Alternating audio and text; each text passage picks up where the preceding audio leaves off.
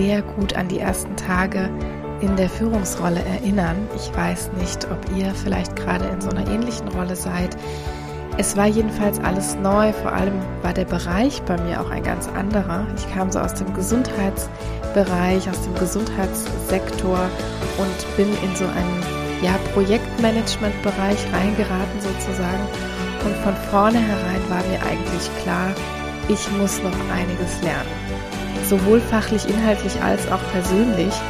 Und vielleicht geht es dir ja gerade ähnlich. Vielleicht wechselst du gerade in die Führung oder du bist gerade schon gewechselt, aber eventuell trägst du dich ja auch einfach mit den Gedanken daran. Oder du bist vielleicht auch Entscheiderin in einem Unternehmen, die sich dafür interessiert, welche Herausforderungen zu Beginn einer Führungsrolle denn eigentlich entstehen. Und vielleicht geht es dir deshalb auch darum, neue KollegInnen auf diesem beruflichen Abschnitt zu begleiten. Was auch immer das ist, wir können zu Beginn vielleicht unterscheiden, dass es einerseits um fachliche, aber andererseits auch persönliche Führungskräfteentwicklung geht.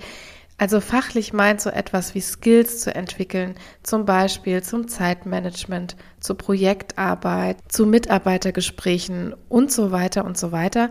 Und dann gibt es aber auch persönliche Führungsentwicklung. Das heißt, es geht um sowas wie Konfliktfähigkeit.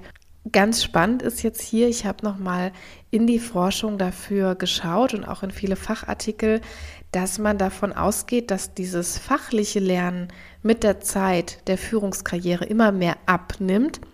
Das ist auch recht logisch, wenn man sich Gedanken darüber macht, denn die Fachlichkeit eignet man sich ja so Stück für Stück an und je höher ich auf der Karriereleiter sozusagen klettere, diejenigen, die mir schon ein bisschen länger folgen, wissen, ich wehre mich ein bisschen gegen dieses Karriereleiter vertikal zu klettern Bild, weil wir heute nicht mehr diese klassischen Kletterleitern meistens haben. Sheryl Sandberg hat es ja in ihrem Buch mal so ganz schön als Klettergerüst bezeichnet. Wir klettern ganz oft auch mal vertikal hin und her. Aber egal, wenn wir es uns so vorstellen, dass wir eben in der Karriere immer einen Schritt weiterkommen, dann nimmt diese fachliche Weiterentwicklung irgendwann ab, beziehungsweise sie stagniert, weil wir das einfach nicht mehr so viel nötig haben, in Anführungsstrichen. Aber die persönliche Entwicklung, die nimmt immer weiter zu. Das persönliche Lernen wird im Verlauf immer größer und es wächst auch mit den Verantwortungsbereichen eben immer mehr, was den Betroffenen gar nicht immer so bewusst ist. Jetzt kann es ja bei einer neuen Führungsrolle so sein, dass man entweder aus dem Außen kommt, also ein sogenannter Seiteneinsteiger ist, oder dass man intern befördert wird. So ist das bei mir auch gewesen zum Beispiel. Und beide Varianten bringen dann sehr verschiedene Herausforderungen mit sich. Ich gehe nachher nochmal darauf ein, was hier in deiner jeweiligen Situation vielleicht ganz hilfreich sein kann. Aber spannend ist, wenn man zum Beispiel in den Albright-Bericht schaut, in den letzten vom Herbst 22, da finden wir nochmal die Zahlen, dass mittlerweile bei Frauen und Männern da überhaupt kein Unterschied mehr besteht, dass 63 Prozent der DAX-Vorständinnen aus dem internen Bereich kommen. Also das heißt, in Anführungsstrichen von unten nach oben befördert werden. Also dass diese interne Rekrutierung von Führungskräften eigentlich den größeren Teil heute einnimmt. Das war nicht immer so. Vor allem war das vor einigen Jahren noch so, dass gerade Frauen häufiger aus dem Außen und auch aus dem Ausland zum Teil rekrutiert wurden in die Vorstände und heute ist das ein bisschen anders. Also 63 Prozent bei beiden Geschlechtern, die von intern hoch befördert werden. Ich möchte euch übrigens, wenn ihr neu in der Führungsrolle seid, einen Aufsatz empfehlen von Katrin Rutz und Tanja Kernland. Das sind beide Personen aus der A&O-Psychologie, also Arbeits- und Organisationspsychologie, die in der Transaktionsanalyse auch unterwegs sind. Wer sich dafür interessiert, das ist ein Kommunikationsmodell, das uns ja möglichst bedürfnisorientierte und konfliktfreie Kommunikation auch ermöglichen soll und sehr, sehr viel Bewusstsein in die Kommunikation bringt. Diese beiden beschäftigen sich insbesondere damit, auch im Führungskräfte- und Coaching-Bereich. Wen das interessiert, ich habe eine eigene Folge in meinem Kommunikationsblog auch schon dazu genannt, gemacht. Dann könnt ihr da gerne mal reinhören. Also ich empfehle jedenfalls einen Aufsatz dieser beiden Kolleginnen zum Thema neu in der Führungsrolle. Den kann man sich auch ganz gut im Netz anschauen. Ich verlinke das aber gerne auch nochmal für euch. Ja, wenn wir in die Führung kommen, dann ändert sich nicht nur die Firma, die Abteilung oder das Büro, ne, sondern es ändert sich vor allem die Komplexität eines Systems. Vorher ist es dann meistens so, dass wir eine einzige Vorgesetzte oder einen Vorgesetzten haben, dass wir Aufgaben ausführen, eventuell noch mal kurz das im Team besprechen, aber das war es im Großen und Ganzen auch schon. Wir haben Aufgaben, für die wir zuständig sind. Der Chef oder die Chefin sagt uns, was wir zu tun haben und wir arbeiten das ab. Als Führungskraft ist man dann plötzlich in einem Gefüge aus ja hunderten von verschiedenen Aufgaben, die alle sehr schnell wechseln mit unglaublich vielen Schnittstellen. Also ich sitze zum Beispiel in der Position, in der fast jeder schon mal irgendwie in dieser Klinik mit mir zu tun hatte, ob das die Reinigungskraft ist, die unsere Therapieräume reinigt, ob das die Controllerin ist, ob das die Lohnbuchhaltung ist, die Handwerker sind, ob das Sicherheitsbeauftragte sind, Ärztinnen und Ärzte natürlich, Psychologinnen oder natürlich am häufigsten die Menschen aus dem HR-Bereich, mit denen ich eigentlich neben meinen PsychologInnen am meisten zu tun habe. Summa summarum, das sind ganz, ganz stark vernetzte Systeme. Lothar und Tondeur haben 2004 ein sehr starkes Modell dazu entwickelt, das Führung nochmal mit all diesen Schnittstellen zeigt. Und sie nennen da so sechs Aspekte des Führens. Und darin wird ganz klar, wie eingebettet eine Führungskraft in eine Organisation ist. Also ich finde, das macht sehr schön deutlich, dass es eben nicht bedeutet, ich brauche 30 Führungskräfte-Seminare und dann läuft der Laden, sondern es bedarf der Verbindung dieser verschiedenen Aspekte, die in meinem System sind. Also Aspekte, damit eine Organisation ihre angestrebten Ziele erreichen kann. Und da gibt es so etwas wie Werte und Leitbilder. Da gibt es eine bestimmte Dienstleistung oder ein Produkt, was wir herstellen. Da gibt es Ressourcen, da gibt es Strukturen, also damit ist zum Beispiel sowas wie eine Hierarchie im Unternehmen auch gemeint. Da sind die Beziehungen, also da geht es um Kommunikation zwischen verschiedenen Schaltstellen im Unternehmen. Und da gibt es eben die Menschen mit all ihren Fähigkeiten und Fertigkeiten, die in diesem System drin sind. Und als ob das jetzt noch nicht alles komplex genug wäre, unsere Führungstätigkeit ist natürlich eingebettet in Märkte, ne, in die Gesellschaft, in einen bestimmten Staat oder in die Umwelt. Also das zeigt aus diesem Modell von Lothar und Tondeur nochmal ganz, ja, schön, in Anführungsstrichen, wie komplex das Ganze ist, dass wir nicht im luftleeren Raum führen sozusagen, sondern mit was wir es da wirklich zu tun haben. Das soll dich aber jetzt nicht überfordern und deshalb erzähle ich auch nicht darüber, sondern das soll mal ein bisschen dafür sensibilisieren, dass Führung nicht einfach nur mit der Führungskraft zu tun hat, die irgendwelche Skills mitbringt. In der letzten Folge ging es ja auch viel um die Führungspersönlichkeit. Wenn dich so dieses Konzept interessiert, dann hör auch gerne noch mal in die letzte Folge rein. Vielleicht hast du das auch schon getan. Da habe ich mich noch mal dezidiert damit auseinandergesetzt. Da ging es wirklich darum, was bringst du, was bringt ihr als Führungskräfte persönlich so mit. Und hier geht es aber heute wirklich um das ganze System. Also eben darum, dass wir nicht im luftleeren Raum führen. Wenn wir uns jetzt mal anschauen, das ist übrigens auch in dem Aufsatz von der Katrin Rutz und Tanja Kernland zu finden, eine Definition von Führung zu finden, dann bedeutet für sie Führung eine Arbeitsumgebung zu gestalten, die es dem Einzelnen ermöglicht, seinen Beitrag zur Einrichtung der organisationalen Ziele zu leisten und seine fachlichen und persönlichen Kompetenzen weiterzuentwickeln. Also zwei Dinge stecken da drin. Das eine haben wir eben schon genannt. Es geht um die Ziele des Unternehmens, um die Ziele der Organisation. Auf der anderen Seite aber eben auch, und dann wird es ideal, im Idealfall können Menschen sich hier persönlich weiterentwickeln. Und dafür sind wir als Führungskräfte da, um beides möglichst optimal herzustellen. Und wenn wir nun neu in diese Führungsrolle kommen, dann haben wir also ein komplett neues Oberziel als vorher. Ne, in einer Angestelltenposition, da arbeite ich operativ und trage so etwas zum Organisationsziel bei. Als Führungskraft geht es aber eben darum, alle Fäden so zu steuern, dass die Menschen ihre operativen Aufgaben gut ausführen können. Plus im Idealfall, wie ich schon eben gesagt habe, möchten wir noch, dass sich diese Menschen hinter den Funktionen auch noch positiv entwickeln können. Weil das jetzt aber alles vielleicht sehr, sehr viel ist und dich diese ganzen Querverbindungen vielleicht jetzt auch schon ganz kirre machen, habe ich heute mal drei Impulse für dich dabei, die ein bisschen Ordnung ins Chaos bringen sollen.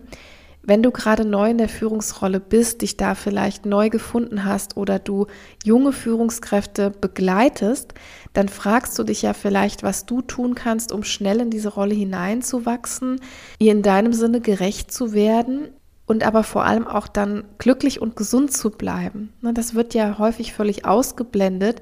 In keinem Führungskräfteseminar, das ich jemals belegt habe, geht es im entferntesten um unsere mentale Verfassung beim Führen. Wenn wir dort mal das Thema angesprochen haben, wie man richtig delegiert, dann ist es schon viel gewesen, aber die mentale Verfassung ist nicht im Fokus. Aber diesem Thema habe ich mich ja im Nebenberuf komplett verschrieben sozusagen. Die Family Factory ist ja mit ihrem Coaching-Angebot genau darauf zugeschnitten, es geht um uns als Menschen in der Führung und nicht um das Management von Aufgaben. Also es geht um Leadership im wahrsten Sinne dieses Wortes. Aber dann gehe ich mal rein in meinen ersten Impuls. Wenn wir in Führung kommen und sei dieses Feld auch noch so neu für uns, dann haben wir immer schon Erfahrungen in der Führung gesammelt. Ja, diesem dürfen wir uns mal bewusst werden, auch wenn wir als komplette Neulinge kommen, auch wenn wir als Berufsanfängerin sogar in die Führungsrolle schon kommen, was ja dann und wann mal passiert. Wir haben immer Erfahrungen in der Führung gesammelt, nämlich als Geführte. Als Kind sind wir geführt worden von unseren Eltern, später von Lehrerinnen, von Ausbilderinnen, von Vereinstrainerinnen, von Chefinnen. Punkt, Punkt, Punkt, Punkt. Und diese erste Erfahrung, die prägt uns natürlich. Ja, habe ich es da mit Menschen zu tun gehabt, die fürsorglich waren oder die mich cholerisch geführt haben, die mich autoritär geführt haben? Waren die interessiert oder waren die desinteressiert an mir und durfte ich partizipieren oder durfte ich das nicht? Das sind nur ein paar Beispiele, aber deshalb denk doch in einem ersten Schritt vielleicht mal darüber nach, wer denn dein Bild von Führung geprägt hat. Nimm dir ruhig mal etwas Zeit dazu wenn dir das jetzt alles zu schnell geht, dann kannst du natürlich auch gerne den Podcast einfach mal auf Pause drücken und kannst dir ein paar Reflexionsgedanken dazu machen. Also wer hat dein Bild von Führung geprägt? Wer hat dich geführt? Wo warst du die oder der Geführte? Und vielleicht geht es dir wie mir an dieser Stelle. Ich bin mir darüber bewusst geworden, dass ich durch die unterschiedlichsten Modelle gegangen bin. Also während einiger Phasen meines Lebens durch eine Art Laissez-faire-Führung geprägt war, also eher durch gar keine Führung, mit ganz wenig Führung, mit wenig Bindung. Ich habe aber auch Systeme erlebt, wo ganz viel aktive Führung stattgefunden hat, mit ganz klaren Aufgaben, zum Teil auch mit viel Kontrolle, also in Summe sehr, sehr unterschiedliche Führungsstile, die ich da als Geführte erlebt habe. Und vielleicht ist das ja bei euch ähnlich, vielleicht geht es manchen aber auch so, dass sie da eine relativ klare Linie von A bis Z durchgemacht haben. Das kommt immer so ein bisschen natürlich drauf an. Wie war unser Umfeld? Wie waren unsere Erziehungsberechtigten so drauf? Wie waren unsere Chefinnen so drauf, die wir bisher hatten? Ja, und wenn du dir dieser Erfahrungen jetzt nochmal mehr bewusst geworden bist, dann kannst du in einem zweiten Schritt natürlich auch für dich sortieren, was haben denn diese Erfahrungen mit mir gemacht? Also unter welchen Umständen habe ich mich wohlgefühlt, wo vielleicht eher aber auch weniger wohl, unter welchem Stil konnte ich mich entwickeln oder genauer, was habe ich denn darunter entwickeln können, weil ich so oder so geführt worden bin. In diesem Schritt finde ich ganz schön und auch wichtig, dass wir sehen können, da gibt es nicht ein einziges Gut oder Schlecht, so wie wir geführt worden sind. Wir erleben ja im Verlauf unseres Lebens die verschiedensten Führungsmodelle, wie ich das schon auch von mir berichtet habe. Und das Schöne ist, dass wir uns aber jetzt, wenn wir in die Führungsrolle kommen, aussuchen können, wie wir es machen wollen. Also es ist ein bisschen ähnlich wie in der Kindererziehung. Wir alle sind ja erzogen worden, wir sind Erzogene und da sind uns Werte vermittelt worden von Eltern, von Großeltern, von Bezugspersonen. Und wir sind jetzt vielleicht selber in die Mutter- oder Vaterrolle gekommen. Und wir können uns jetzt sehr aktiv dafür entscheiden, welche dieser Werte möchte ich auch transportieren, welche dieser Werte oder Erziehungserfahrungen sind aber ganz, ganz aversiv für mich vielleicht gewesen. Und was möchte ich auf keinen Fall an meine eigenen Kinder weitergeben. Ne, wir alle haben das und wir alle haben diese Vorstellung, wie wir es gerne machen möchten. Übertragt das ruhig mal auf euren Einstieg in die Führung. Ihr dürft hier sehr aktiv wählen, was von meinen Erfahrungen als Geführte möchte ich denn in die Führung selber einbringen. Worauf wir ein bisschen Acht geben müssen, ist allerdings, dass wir nicht in die Überkompensation rutschen. So nennen wir das Ganze in der Psychologie. Also das tun wir immer gern mal dann, wenn wir durch ein System ganz subjektiv unangenehm geprägt worden sind. Also wenn du zum Beispiel einen total cholerischen, narzisstischen Chef hattest, der hunderte von Vorgaben gemacht hat dann neigen viele Menschen dazu, es selbst um 180 Grad anders machen zu wollen. Ihr kennt das vielleicht aus privaten Beziehungen, ne? wenn ihr mal einen Ex-Freund oder einen Ex-Mann oder eine Ex-Freundin hattet, die im Nachhinein total aversiv für euch war, was eine schlimme Zeit für euch war, oder die irgendwelche Eigenschaften an sich hatte, die ihr total blöd fandet, dann neigt man dazu, in der nächsten Beziehung, die man eingeht, einfach jemanden suchen zu wollen, der XYZ nicht hat. Also man schaut nicht mehr so sehr aufs große Ganze und auf ein Annäherungsziel, was man vielleicht mit diesen Beziehungen hat, sondern man generiert Vermeidungsziele. Das ist eine größere oder kleinere Gefahr, je nachdem, aus welchem System man rauskommt. Also schaut ein bisschen, dass ihr nicht in diese Überkompensation kommt, nämlich sagen zu wollen, ich will um alle Gewalt nicht mehr dieses Merkmal haben oder ich will um alles in der Welt nicht so werden, wie XY in meinem Leben war. Denn das ist kein guter Berater, ne? das geht dann meistens nach hinten los. Deshalb finde ich diese zwei Schritte total wichtig und hilfreich, denn all diese Führungsstile haben, das muss man einfach so sagen, Vor- und Nachteile. Wenn ich einen Stil jetzt komplett ablehne, dann lehne ich damit natürlich auch seine Vorteile ab, ob ich will oder nicht mach dir bewusst, wie du geführt wurdest, dann überlege, was das jeweils mit dir gemacht hat und daraus leite sehr differenziert ab, was davon möchte ich übernehmen und was nicht.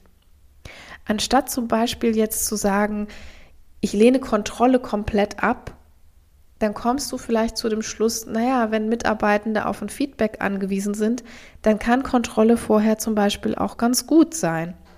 Denn wenn ich das nicht mache, dann weiß ich gar nicht, was die eigentlich so tun, ne, den ganzen lieben langen Tag. Also ich muss manchmal kontrollieren, was meine Mitarbeitenden tun, ohne ein totaler Kontrolletti zu sein.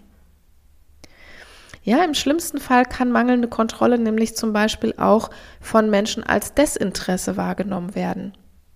Das ist gar nicht so selten, ne? wenn ich überhaupt nicht kontrolliere, überhaupt nicht schaue, was machen die da den ganzen Tag und wie machen sie das, dann kann das als Desinteresse rüberkommen, was wir natürlich überhaupt nicht signalisieren wollen.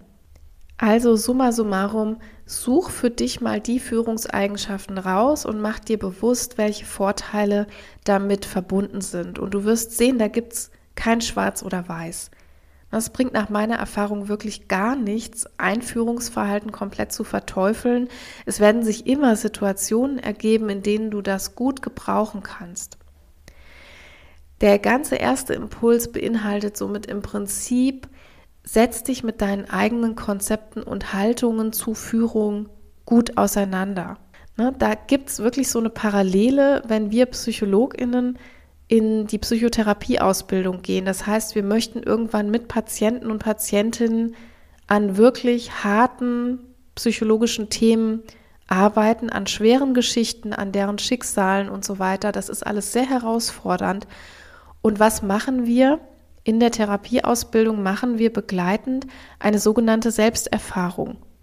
In der Selbsterfahrung, das ist ein ganz, ganz wichtiger Baustein in der Therapieausbildung, lernt man mit einer Coachin, einem Coach sozusagen, die speziell darauf ausgebildet sind, seine eigenen Haltungen, seine eigenen Konzepte, seine eigenen Schemata, die man so im Verlauf seines Lebens übernommen hat oder die Erfahrungen, die man gemacht hat, die Biografie, die man erlebt hat, buchstäblich zu bearbeiten, darüber zu reflektieren und Konflikte auch aufzulösen, die da vielleicht sind, weil man davon ausgeht, wenn wir das als Psychologinnen tun, sind wir nachher die besseren und die freieren Therapeutinnen. Denn ich kann nur dann mit Patientinnen arbeiten, wenn ich selbst innerlich gut aufgeräumt bin. Und wenn wir das mal übertragen auf die Führungsrolle, in die wir neu kommen, dann arbeiten wir hier ja auch mit Menschen. Wir arbeiten mit Menschen in unserem Konzern zusammen, wir arbeiten mit Mitarbeitenden zusammen, die uns unterstellt sind. Und es empfiehlt sich wirklich, wenn wir in diese neue Rolle einsteigen, dass wir uns auch mal ganz reflektiert, ganz sortiert mit unseren inneren Haltungen und mit unseren eigenen Erfahrungen auseinandersetzen. Ich behaupte persönlich, dann gehen wir sehr viel sortierter, sehr viel aufgeräumter in diese Führungsrolle rein. Natürlich kannst du das auch noch nachholen. Ja, also wenn du jetzt vielleicht schon in der Führungsrolle bist, vielleicht auch schon viele Jahre in dieser Rolle bist, natürlich kannst du dann nachholen, diese Reflexion auch noch zu machen. Das ist ja zum Teil auch Inhalt von Führungskräfte-Coachings, dass man sowas nochmal bearbeitet und sich da auch nochmal dezidiert Gedanken drüber macht. Also der Zug ist auf keinen Fall abgefahren, aber wenn du noch neu bist beziehungsweise noch gar nicht in einer Führungsrolle bist, dann kann ich dir sagen, lohnt sich dieser allererste Schritt. So, jetzt komme ich aber mal zu meinem Impuls Nummer zwei und was ich ganz wichtig finde. Denk nicht, dass du schon alles von Anfang an wissen müsstest. Das ist besonders bei Frauen meiner Erfahrung nach ein großes Problem, dass die schnell unter Druck kommen und so den inneren Glaubenssatz haben, wenn ich jetzt in die Führungsrolle komme, dann muss ich A schon alles wissen, was in dieser Rolle gefordert ist und muss aber auch B immer mehr wissen als meine Mitarbeitenden. Ich habe dazu übrigens auch schon mal eine Folge aufgenommen, wo es um die Gelassenheit in der Führungsrolle geht. Ich würde empfehlen, jetzt diese Folge hier erstmal vorzuschalten, aber als Anschlussfolge kann sich das ganz gut eignen. Da habe ich mal so meine Learnings und meine Erfahrungen aus meinen acht Jahren Führung geteilt und da ist das unter anderem auch ein großes Thema gewesen, diesen inneren Glaubenssatz abzulegen. Ich verlinke dir diese Folge auch gern nochmal in den Show Notes.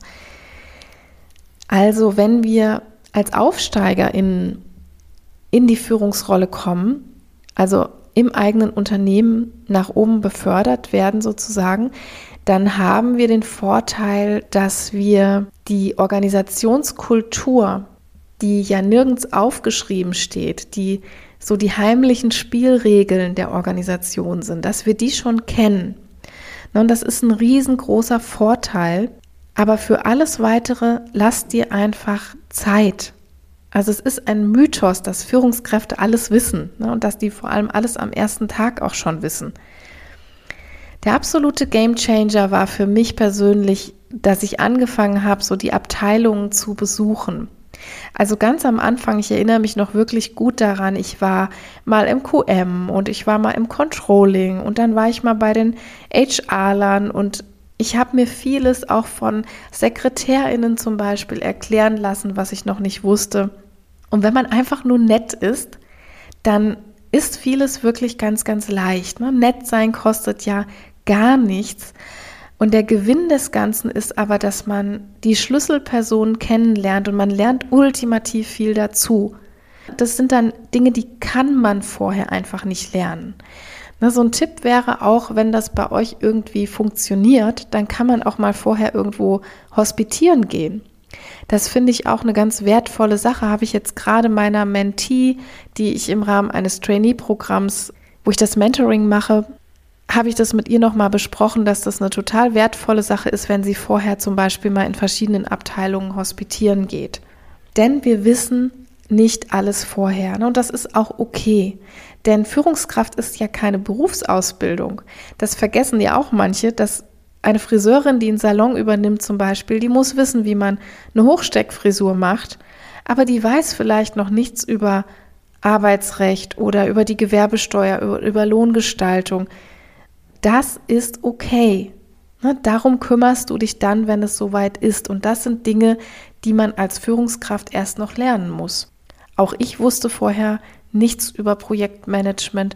Das wäre jetzt zwar anders gewesen, wenn ich vom Grundberuf her vielleicht BWLerin wäre, dann hat man diese Vorteile, aber ganz, ganz viele andere Dinge, die zur Führung dazugehören, die weiß man eben vorher noch nicht und die kann man auch vorher nicht gut lernen. Das ist so ein wirklich buchstäbliches Learning by Doing. Also das Schlimmste, was man tun kann, ist wirklich so tun, als wüsste man alles besser. Denn versetz dich mal in andere MitarbeiterInnen. Ne? Da sind Menschen in der Regel sehr, sehr identifiziert und auch stolz auf das, was sie tun. Und wenn du jetzt fragst, wie machen sie das denn eigentlich? Wenn ich sowas frage, dann schaue ich immer in sehr viele freudestrahlende Gesichter, dann blühen viele Mitarbeitenden regelrecht auf, ne? weil sie erklären dürfen.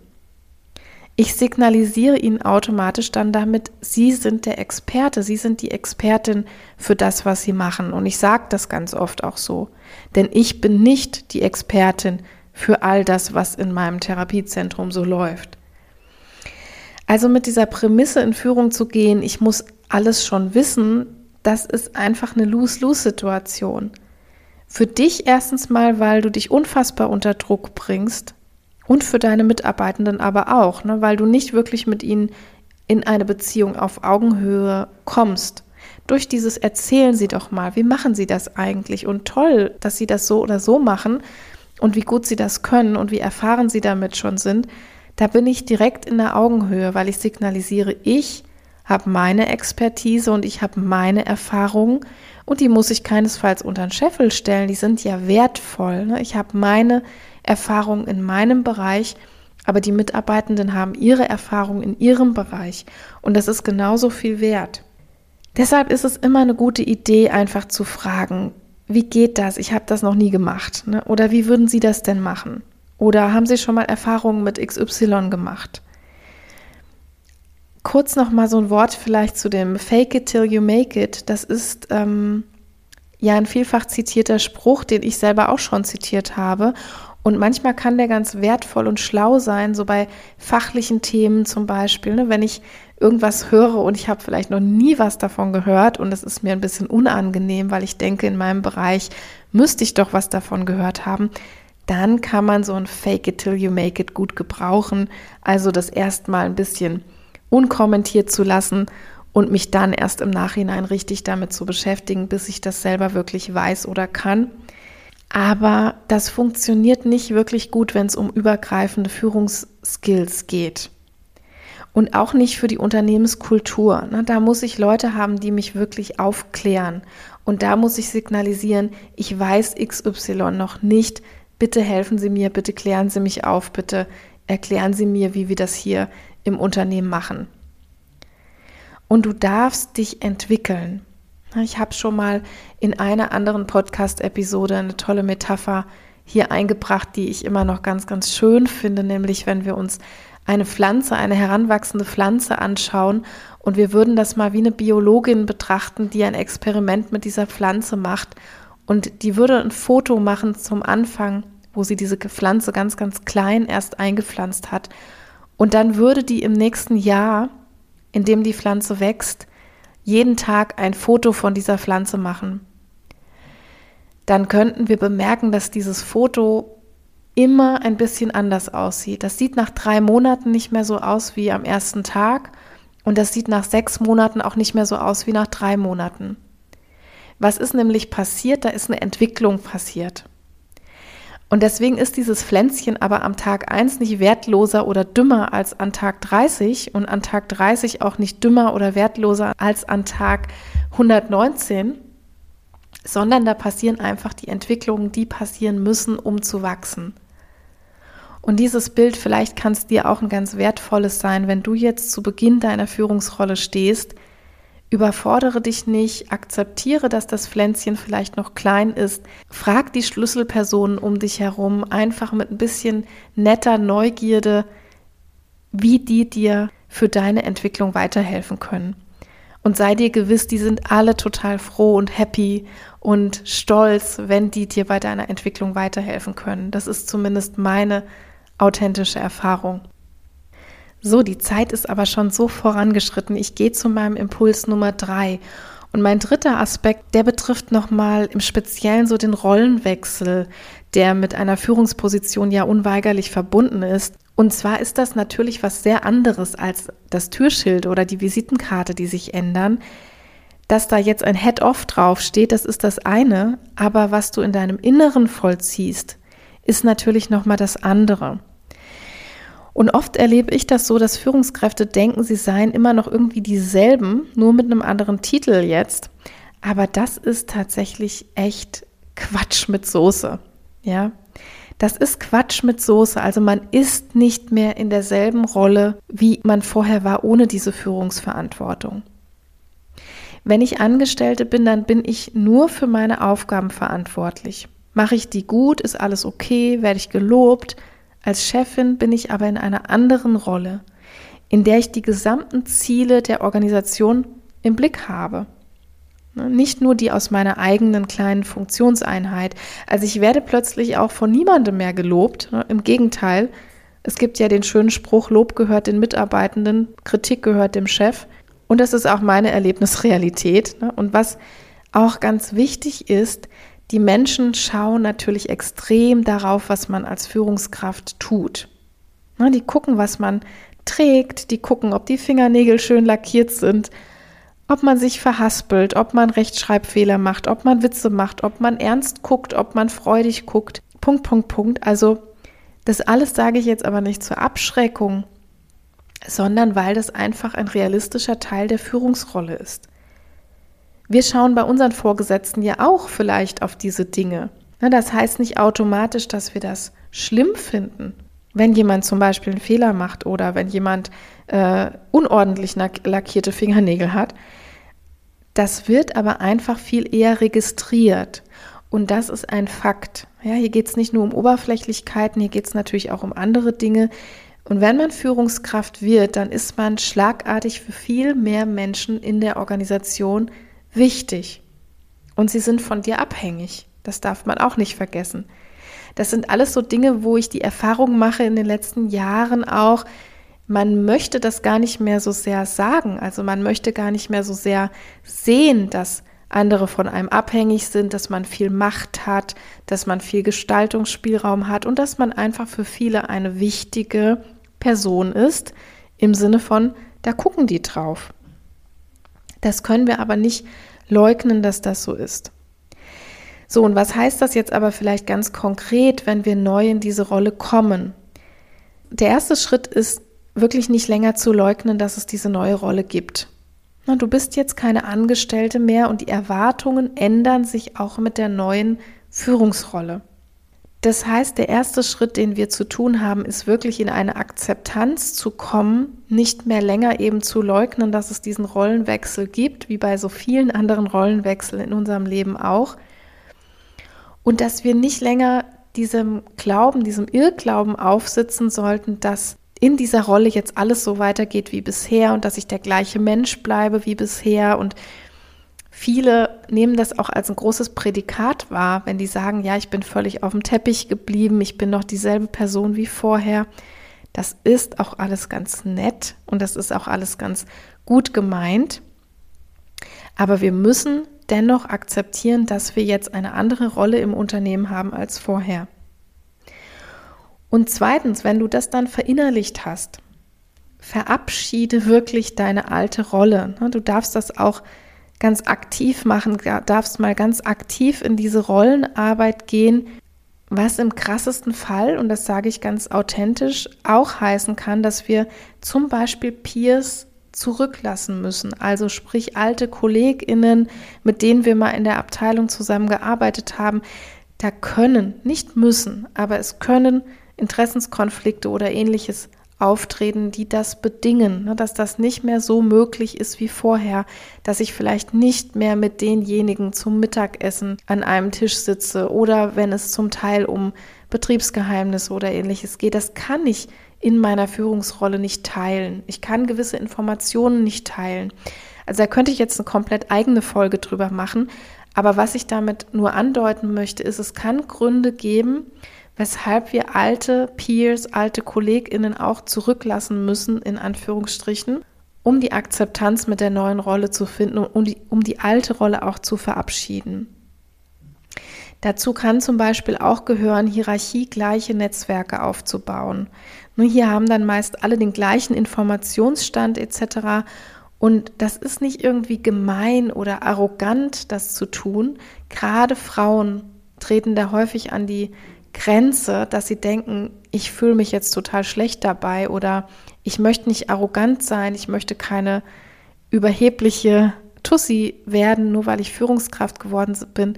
Das ist auch völlig okay und das müsst ihr auch nicht werden. Aber es ist trotzdem ganz wichtig, sein neues Rollenumfeld und die neuen Schlüsselpersonen und die neuen Peers sozusagen im Unternehmen auch zu finden und damit zu netzwerken. Und als dritten Schritt habe ich euch mitgebracht, so den Gedanken, dass die eigene Rolle eben dann untersucht werden kann auf ihre Erwartungen hin. Ja, also gibt es da zum Beispiel Dinge, die explizit gesagt werden, also die meine Vorgesetzten zum Beispiel explizit an mich richten? Gibt es da Erwartungen, die an meine neue Rolle als Führungskraft geknüpft sind? Schwingen da eventuell Erwartungen auch zwischen den Zeilen mit? Ich kann Mitarbeitende zum Beispiel auch direkt fragen. Ne? Aber auch hier, das heißt nicht, dass ich all diese Erwartungen jetzt erfüllen muss. Also wir entwickeln einen ganz eigenen Stil bestenfalls in unserer Führung. Aber ich kann diese Erwartungen untersuchen. Ich kann diese Erwartungen anderer Menschen auch direkt erfragen, wenn ich sie nicht gesagt bekomme. Und das ist ein ganz wichtiger Prozess um Klarheit in der Rolle zu gewinnen und um mich mit meiner neuen Rolle anzufreunden und um da heimisch zu werden, in Anführungsstrichen, muss ich diese Erwartungen gut kennen. Na, das ist ein bisschen vergleichbar, wenn ein ausländischer Mitbürger hier nach Deutschland kommt oder in euer Land kommt, je nachdem, wo ihr jetzt zuhört, dann gibt es da erstmal ganz viele Spielregeln, die jemand noch nicht kennt. Das wäre die Organisationskultur. Wenn man aus dem eigenen Land kommt, dann kennt man die, obwohl die nirgendwo niedergeschrieben sind. Wenn man von außen kommt, aus dem Ausland in dem Fall, kennt man die nicht. Und dann muss man im Zweifel fragen oder man muss andere dabei beobachten, wie sie das machen. Und auch hier muss jemand vielleicht manchmal die Erwartungen gesagt bekommen, ne, wie verhält man sich hier oder wie ist die Gepflogenheit für gewisse Dinge, sonst kann er oder sie das überhaupt nicht wissen. Und manchmal werden ausländische Mitbürger auch auf uns zukommen und werden fragen, wie macht ihr das denn hier? Oder was erwartet ihr denn in der Rolle von mir? Und dann ist es am leichtesten, wenn wir diese Kommunikation finden, dann kann man gut darüber sprechen, was die Erwartungen sind. Also das empfiehlt sich wirklich so in einem dritten Schritt, wenn wir diesen Rollenwechsel vollziehen wollen und wenn wir dabei mental gesund bleiben wollen, uns nicht überfordern wollen, dass wir ganz gut gucken, was sind hier eigentlich die Erwartungen, kann ich die erfüllen, will ich die erfüllen, ja oder nein. Na, und dann macht das, glaube ich, ganz viel Sinn.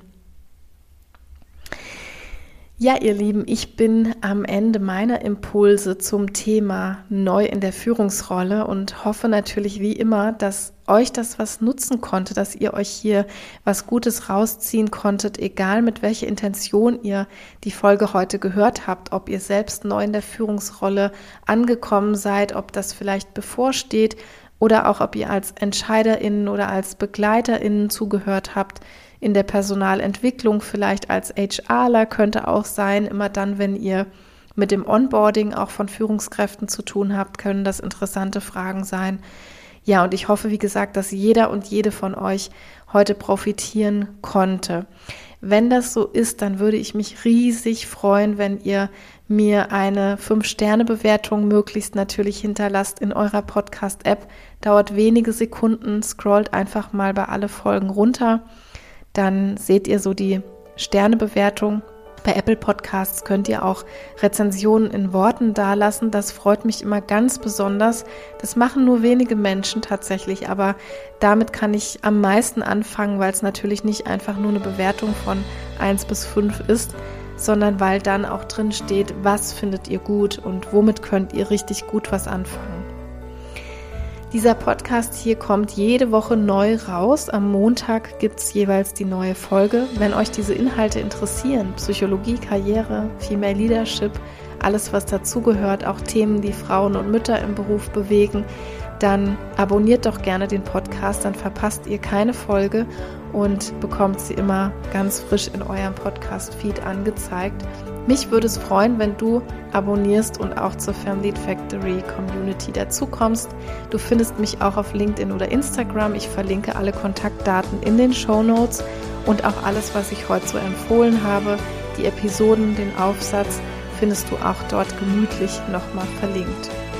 Ich freue mich, wenn du Montag wieder dabei bist. Teil die Folge gerne mit all deinen Lieben, die davon profitieren könnten. Und wir hören uns wieder nächste Woche. Tschüss!